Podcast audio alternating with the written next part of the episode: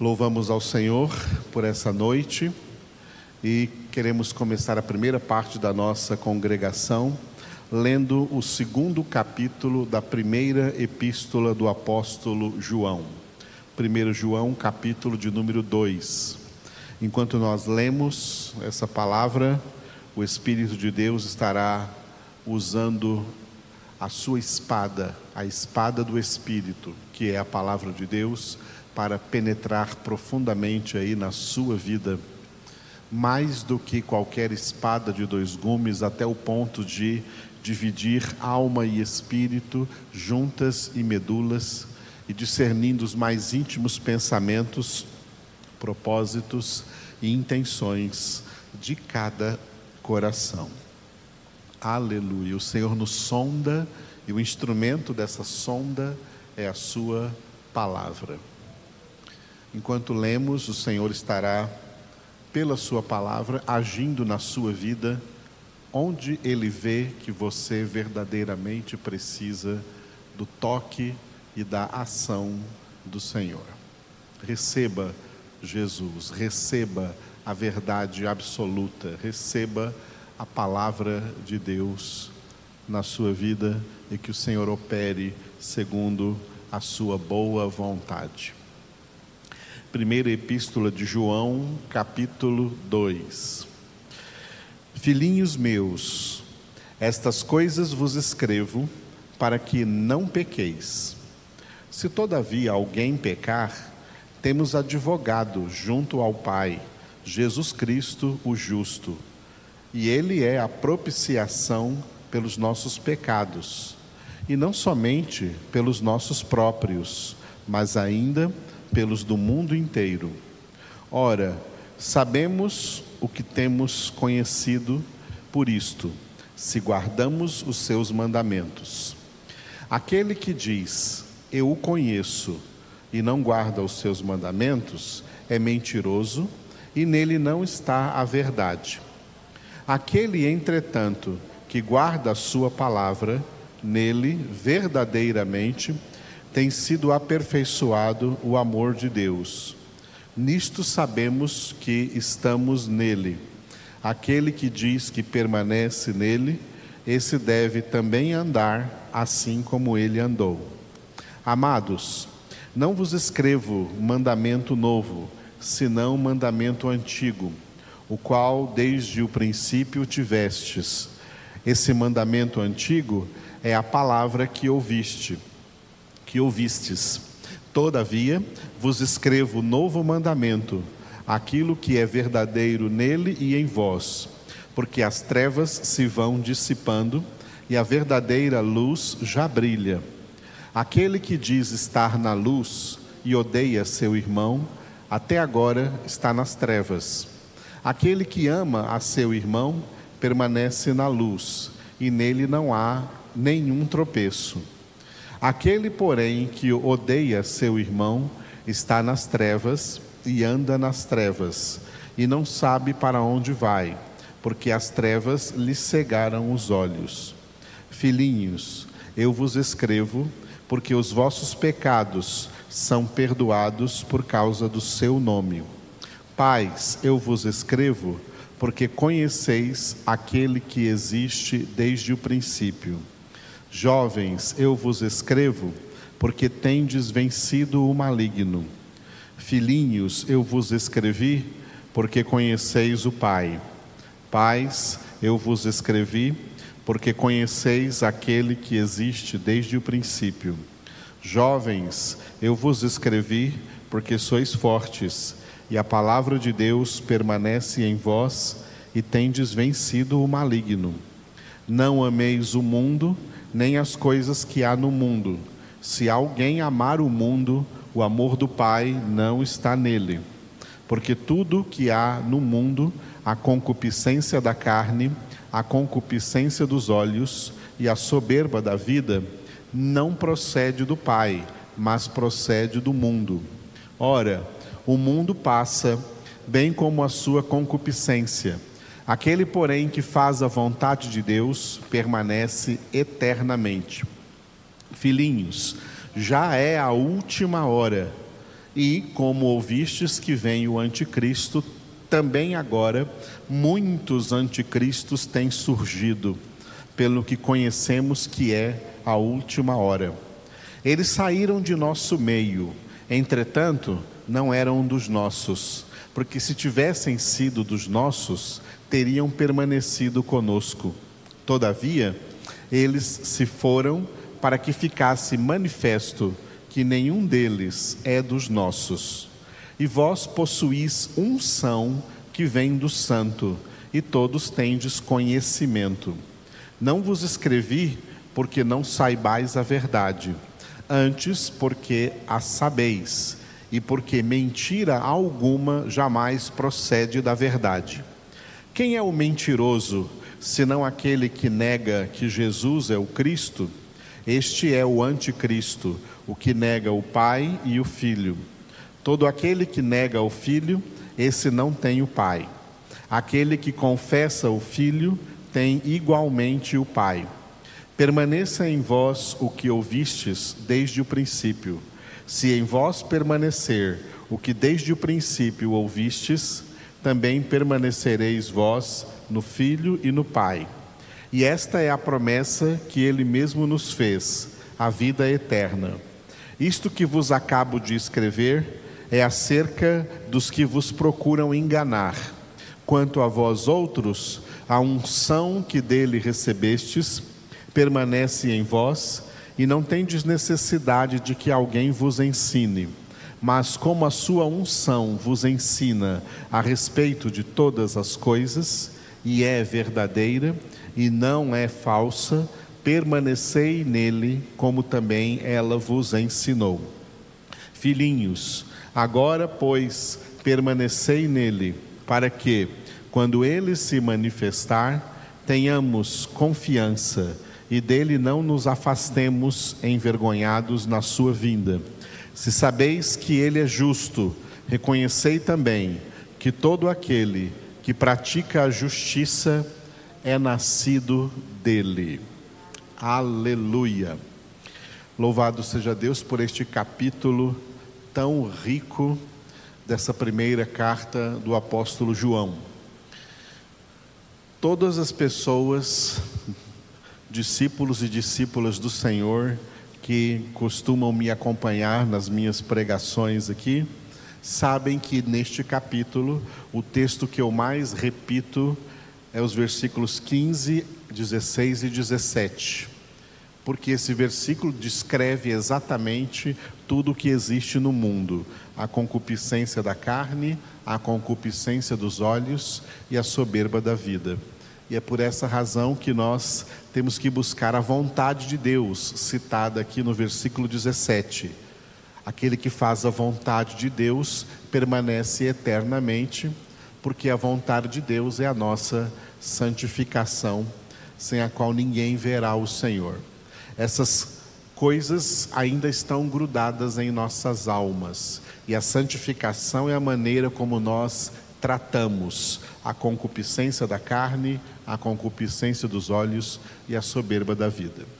Como eu falo disso muitas vezes, hoje eu quero falar de três outros assuntos aqui, sendo que o terceiro será um pouco mais longo. Agora, o primeiro é o seguinte: logo no início da epístola, no versículo de número 2, João disse assim, referindo-se a Jesus, que ele é a propiciação pelos nossos pecados, e não somente pelos nossos próprios, mas ainda pelos do mundo inteiro.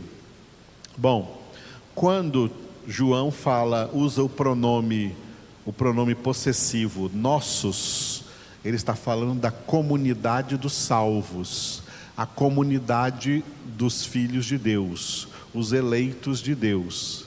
Nós temos ensinado aos irmãos que, conforme a Escritura, a salvação não é não é inclusiva, a salvação ela é exclusiva. A salvação não é para todo mundo, se fosse, todos teriam obrigatoriamente que ser salvos. Se o plano da salvação fosse tivesse sido elaborado por Deus para salvar toda a humanidade, então toda a humanidade teria que ser salva, porque nenhum dos planos de Deus pode ser frustrado. Jó 42, 2. Se Deus planejou a salvação em Cristo para salvar todo mundo, esse plano já teria sido frustrado e a Bíblia então não seria a verdade ao dizer que nenhum dos seus planos pode ser frustrado. A salvação não é inclusiva, não inclui a humanidade toda. Ela é exclusiva para quem? Para aqueles que são identificados em Efésios capítulo 1, versículo 4. Aqueles que o Pai escolheu em Cristo antes da fundação do mundo para serem santos e irrepreensíveis diante dele em amor. Este é um dos versículos bíblicos acerca dessa doutrina, dentro da doutrina da salvação, que é a doutrina da eleição. João, quando usa aqui o pronome nossos, ele está falando da comunidade eleita, desses escolhidos, dizendo que Jesus é a propiciação, propiciação aqui significa perdão, o perdão de Deus né, pelos nossos pecados. Mas aí João coloca um aspecto geral aqui, ó.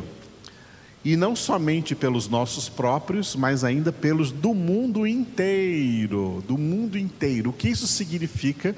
Porque esse é um dos versículos que são usados por aquelas pessoas que contestam o que eu acabei de falar aqui, a doutrina bíblica da eleição. Se Deus escolheu alguns para ser salvos, então por que que Jesus é a propiciação não somente pelos nossos pecados, mas ainda pelos do mundo inteiro.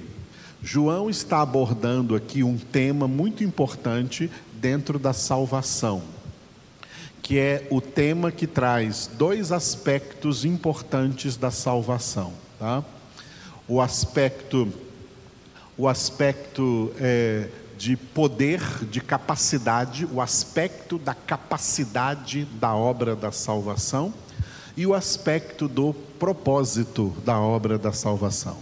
Capacidade e propósito. Decore essas duas palavras: capacidade e propósito. A obra da salvação tem uma capacidade e a obra da salvação tem um propósito. A capacidade da obra da salvação a obra da salvação ela é tão poderosa que ela tem a capacidade de salvar 200 mil planetas terras lotados de seres humanos. Essa é a capacidade da obra da salvação. Portanto, João fala da capacidade, do aspecto da capacidade da obra da salvação de ser capaz poderosa para salvar o mundo inteiro. Essa é a capacidade. Mas esse não é o propósito.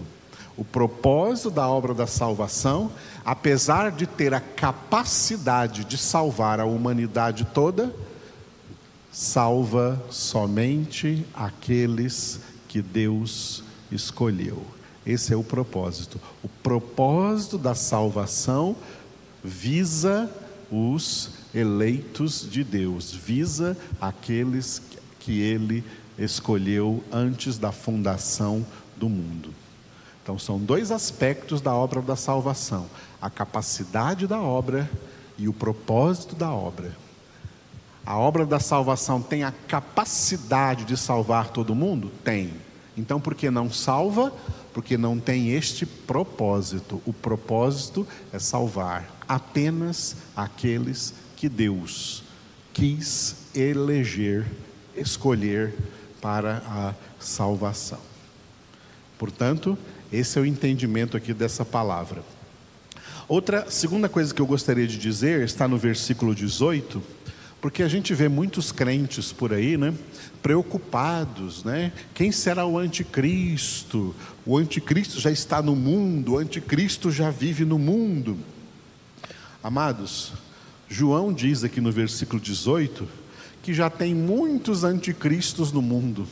Anticristos é quase que toda a população mundial. porque todas as pessoas que não são de Cristo, elas são anticristos. O mundo está superlotado de anticristos. Jesus disse isso nos evangelhos, palavra do próprio Jesus que eu vou dizer agora. Ele disse assim, ó: Quem não está comigo está contra mim. Pronto, Jesus definiu quem é anticristo. Quem não está comigo está contra mim. Contra mim é anticristo. Contra Cristo é anticristo. A humanidade ela é essencialmente composta de anticristos. E no meio dessa multidão de anticristos, Deus tem aí alguns poucos escolhidos, seus filhos que estão em Cristo e neles não há nenhuma condenação, e eles estão no mundo para testemunhar para essa multidão de anticristos que existem por aí, que nós somos de Cristo. E um detalhe no versículo 18, quando João escreve aqui, ó, filhinhos, já é a última hora esse aspecto temporal que João escreve aqui, sob a inspiração do Espírito Santo, dizendo que já é a última hora. Ora, João escreveu isso daqui no primeiro século, no século I, dizendo que já era a última hora. Nós já estamos no século 21, depois que João escreveu isso. Se João escreveu isso lá no primeiro século, né, que já é a última hora, isso tem um significado importante. É que essa expressão usada aqui, última hora, assim como a expressão últimos dias, último tempo, ou o ano da graça do Senhor, Todas essas expressões temporais, seja falando de ano, seja falando de tempo, seja falando de hora, seja falando de dias, últimos dias ou última hora, todas essas expressões temporais, elas têm um único significado. É a data entre a primeira e a segunda vinda de Jesus. Jesus já veio a primeira vez, estamos esperando a sua volta, o seu retorno, a segunda vinda de Jesus. Todo esse tempo entre a primeira e a segunda vinda de Jesus é chamado por João aqui de última hora. É um tempo de manifestação de muitos anticristos neste mundo e João vai desenvolver aqui que muitos desses anticristos saíram do meio de nós, saíram, brotaram do meio das próprias igrejas evangélicas. Os anticristos, esses anticristos, muitos deles brotam do meio das próprias igrejas evangélicas. Por quê? Porque na verdade eles não eram dos nossos.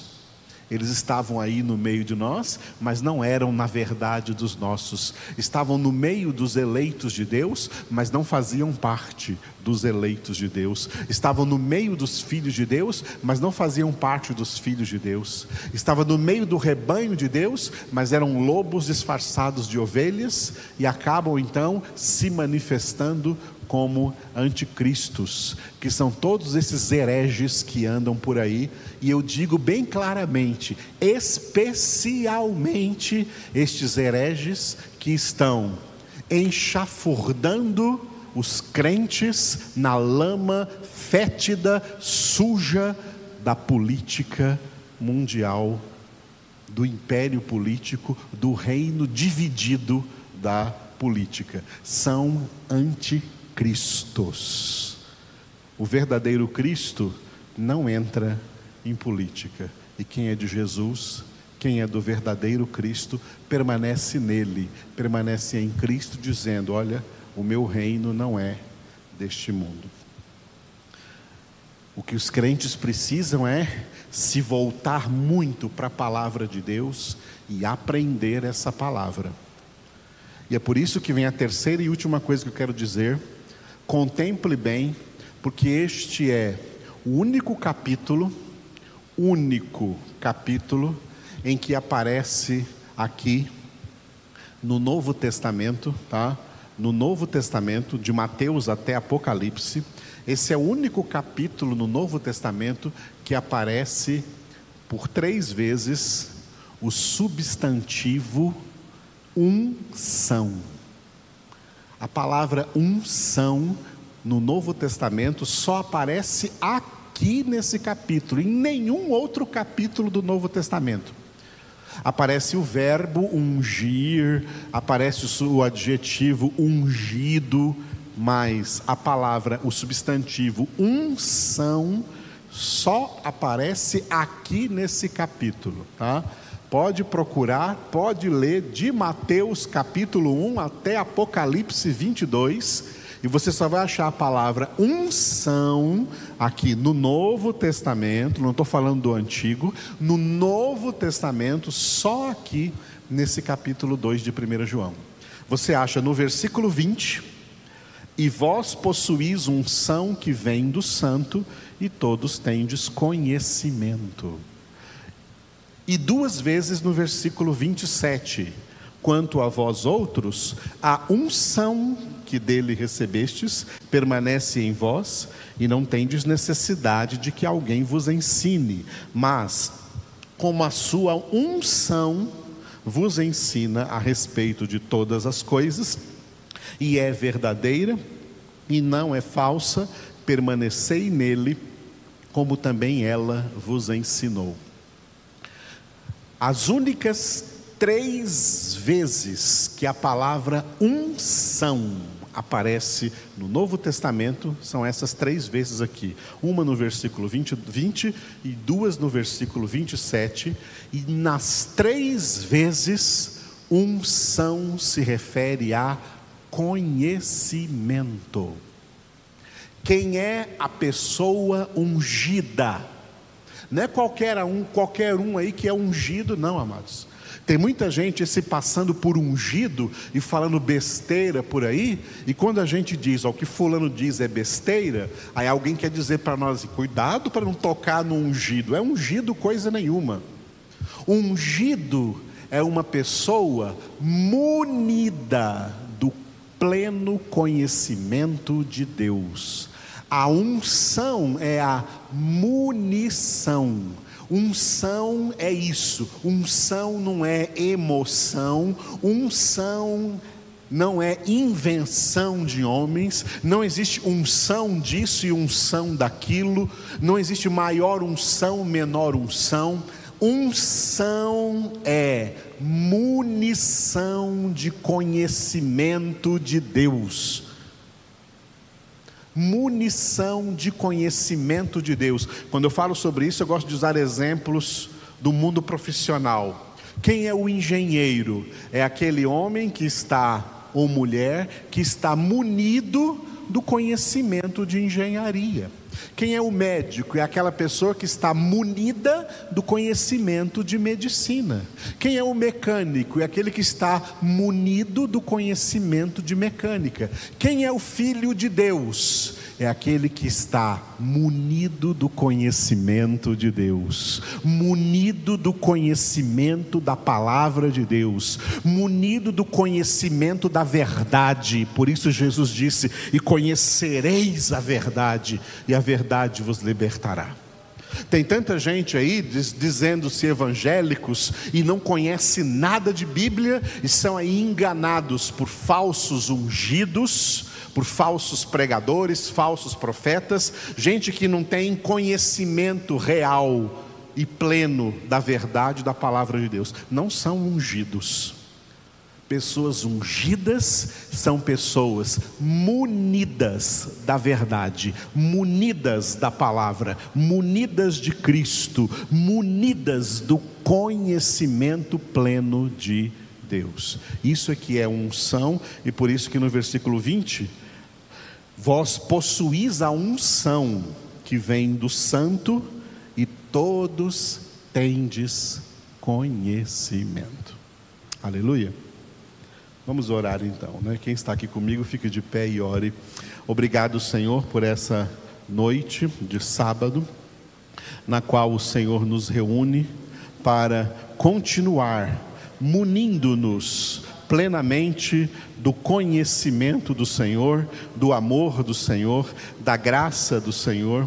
Obrigado pela tua presença em nossas vidas, obrigado pela tua palavra, obrigado pelo privilégio de sermos essas pessoas que não andam no conselho dos ímpios, não se detêm no caminho dos pecadores, nem se assentam à roda dos escarnecedores, mas temos o nosso prazer na palavra do Senhor e nela meditamos de dia e de noite. É assim que o Senhor faz de nós como árvore plantada junto à corrente de águas, que dá fruto na época própria, cuja folhagem não murcha e tudo quanto fizermos prosperará, porque faremos de acordo com a tua palavra, movidos e guiados pelo teu Espírito Santo, que é o Espírito da verdade que nos guia a toda a verdade, que é o Espírito Santo que escreve essa palavra viva e eficaz